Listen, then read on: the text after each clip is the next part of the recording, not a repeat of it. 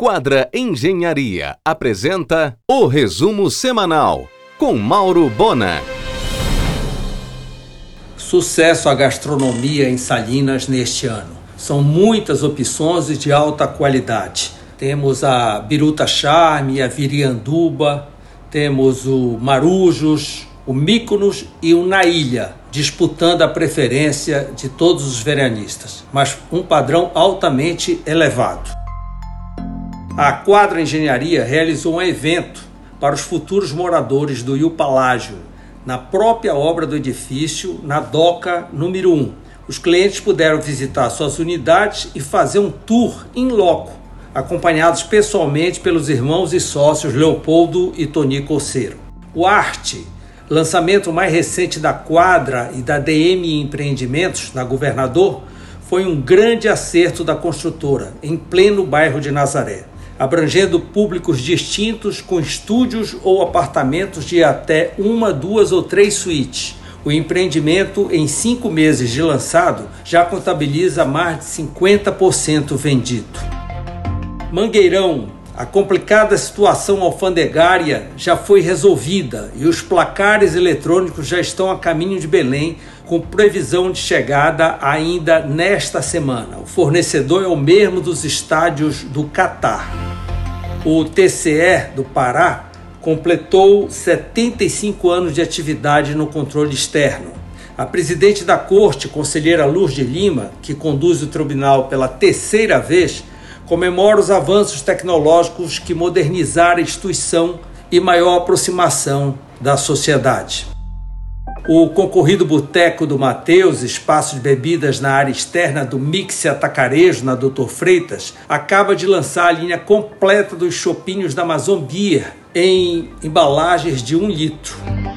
Com uma pequena fábrica de chocolate, o médico Antônio Pantoja, dono da fazenda Cacau e Abelhas, ao redor de Altamira, acaba de construir um restaurante e está finalizando uma pousada com 16 suítes até o final do ano, espera alojar os primeiros turistas interessados em uma imersão na cultura cacaueira da Amazônia. O Aqualente virou point da galerinha, que prefere o parque à praia. O Hospital Porto Dias passou a atender os clientes do Bradesco Saúde. Em São Paulo é necessário um ano de espera para a emissão de visto americano. Em maio último, com quase 80 mil vistos, foi o mês campeão. Miséria, inflação, dívida, desempregos têm hoje o maior impacto nos lares dos brasileiros nos últimos 10 anos. Com embarcações precárias, a travessia entre Quaraci e Cotijuba merece maior fiscalização. O embaixador da Irlanda no Brasil, Sere Hope, Participou ao lado de Emmanuel Torinho da inauguração do mural criado pela estudante Andresa dos Santos, do curso de Artes Visuais da UFPA, vencedora do concurso cultural Ulisses 100, pelos olhos brasileiros, promovido pela Embaixada da Irlanda. Candidato de todas as áreas do conhecimento tem até 25 de julho para se inscrever na etapa brasileira do concurso mundial de ideias transformadoras o autor da melhor proposta participará da final mundial em Berlim no dia 7 de novembro. A família Bernardin, dona do grupo Mônaco, entrará no mercado financeiro.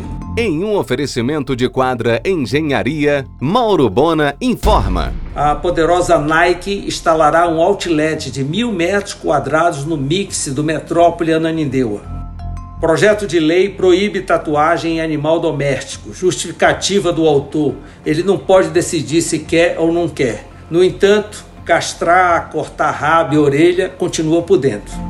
Mesmo com assentos previamente comprados, a Latam troca na marra e fica tudo por isso mesmo. Corsa foi o carro mais furtado no primeiro semestre no Brasil. Muitos pleitos a Elder para instalar um eletroposto em Salinas. Um carro totalmente elétrico vai e volta tranquilo para Mosqueiro. Já para Salinas, vai, mas volta rebocado. O Golden Plaza, no Pátio Belém, realizou evento poker da série regional Norte Poker Tour, com um grande sucesso de público, tendo distribuído mais de 300 mil reais em prêmios e onde ficou conhecido o grande campeão paraense de pôquer atual, o jogador profissional Elvis Renan, de Santa Isabel.